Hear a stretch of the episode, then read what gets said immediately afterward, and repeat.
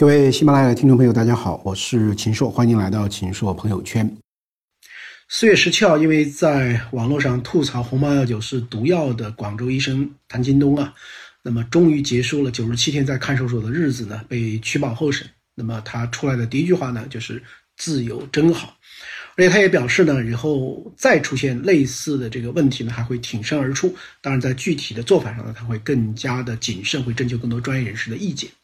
那么最近这一个礼拜的时间呢，红毛药酒的事情在社交媒体上不断的这个发酵。那么最终有这样的一个结局呢，我觉得大家都会感到喘了一口这个气啊。那么关于红毛药酒的事情呢，有三点跟大家一起分享。那么第一点呢，就觉得我们国家的司法环境的的确确呢还是漫漫长途，啊，全面依法治国呢，那的的确确要这个引起方方面面更大的一个关注。为什么这么说呢？因为在十二月十九号啊，这个谭金东呢写了他的这样一篇网文，这个影响很小。但是在今年的一月十号呢。这个凉城县公安局呢就跨省追捕，因为红毛药酒就在凉城，那么他向公安局举报说影响他的声誉，造成了他的损失，而公安局呢也不管三七二十一，就跨省到了这个谭金东所在的广州市呢，就把他给抓了。那么当时抓的时候呢，在他们的这个官方的微博上还说呢，事实清楚，证据明确，等等等等。但是四月十六号这一天呢，作为一个转折点，我们看到当中央一级的这个政府介入以后啊，那么现在这个。之所以把它放了，又说是事实不清、证据不明。四月十六号这一天呢，中国的医师协会啊、国家药品监督管理局，还有我们的这个最高人民检察院，还有公安部，都有了一些指导性的意见。那么这个背景下，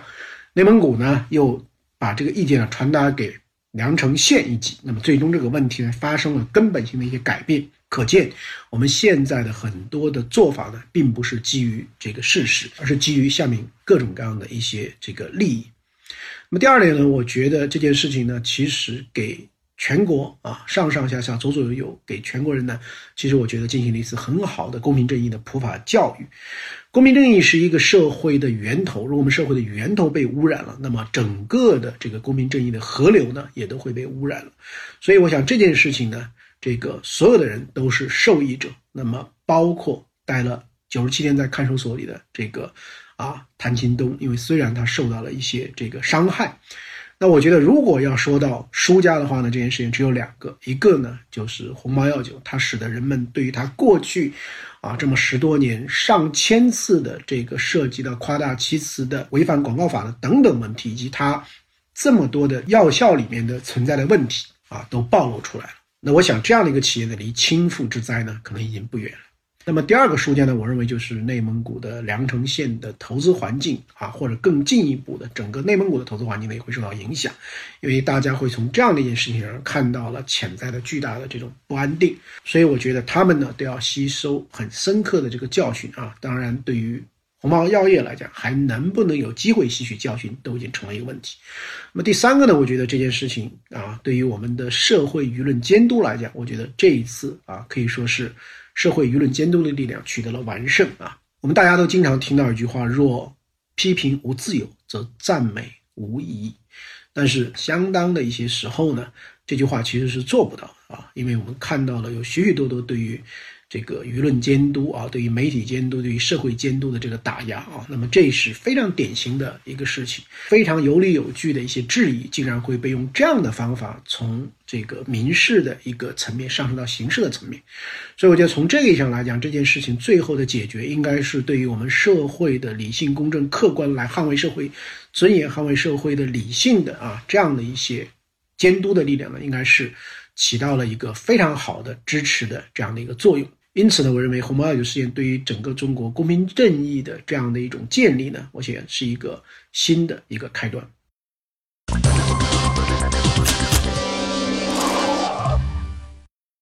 今天呢，我们接着再说一下啊，红毛药酒的这个事情。昨天我们已经做了一些这个评论，为什么今天要接着说呢？因为上海的澎湃新闻呢，在最近的调查里面发现呢。啊，有一个著名的专家，其实跟鸿茅药酒呢有着千丝万缕的联系啊。我们过去经常说，专家变成了专家啊，砖头的砖，教授变成了教授啊，这个野兽的兽。那么，我觉得在鸿茅药酒事件里面，我们又看到了这样的一些所谓专家学者的问题之所在啊。我们先来看一看这个澎湃新闻的这个调查。那么有三位经常给鸿茅药酒啊不断的这个站台的专家呢，其实跟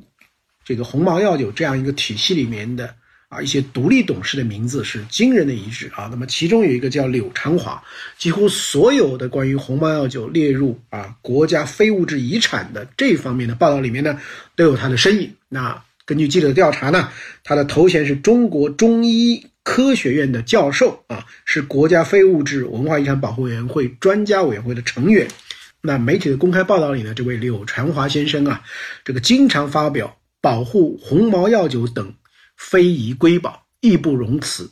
做好中华药酒文化传承是鸿茅药酒发展的核心动力。鸿茅药酒独特的八步古法酿制技艺，作为中医药的原创科技资源，属于中医药文化不可再生的资源等等等等的观点。调查同时也发现，柳长华呢也经常接受记者的时候，啊，来介绍鸿茅药酒的。这个药效啊、疗效啊、药用价值啊等等等等。那么，二零一六年的时候呢，接受啊一个国家级的一个网站采访的时候呢，他还说过这么一句话：说红茅药酒是可以天天喝的服食养生之药啊，这就完全忽略了这是一个非处方药的啊这样的一个实际情况。说你天天都可以服食养生。那么，这样一位这个教授呢，一九五四年生啊，是中国中医。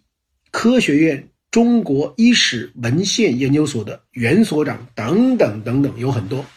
那么他跟鸿茅药酒有哪些具体的利益安排呢？那么调查证明呢，他本身呢就是这个公司的董事，而且跟鸿茅药酒有关系的整个的体系里面呢，还有三家公司呢，那么它都有所关联。那么我看了这样的一个新闻调查以后呢？感觉到这个内心里非常沉重，因为很长一段时间，我们看到有很多的社会公信力人士、社会的知名人士，包括专家学者、教授、演艺界的这个知名人士、意见领袖等等等等，都会为一些企业去站台啊。无论是像鸿茅药酒这样的。这个啊，上千次违反广告法的企业，还是许许多多的这个非法集资等等方面的企业啊，让很多的这个老百姓都倾家荡产啊，等等等等。所以我认为，如果说我们的专家学者、社会意见领袖啊，只是眼睛看着钱。然后呢，只是一种功利主义的导向，而放弃了自己的专业立场，我觉得这是对于广大的这个消费者极大的不负责任。所以我有一个这个建议啊，应该把这些年违反广告法这样的这个代言人啊，为很多这个不法企业、不法的这个公司去站台的这些东西呢，那么我们的有关部门呢，应该列出一个这个清单啊，我们很多方面这个欠钱都有这个啊黑名单。我认为，在声誉面前对人民不负责任啊，亏欠人民群众的这样的一些专家学者啊和所谓的公众人物呢，也应该有一个负面清单，应该让大家去看一看他们的话呢，是根本就不值得一信的。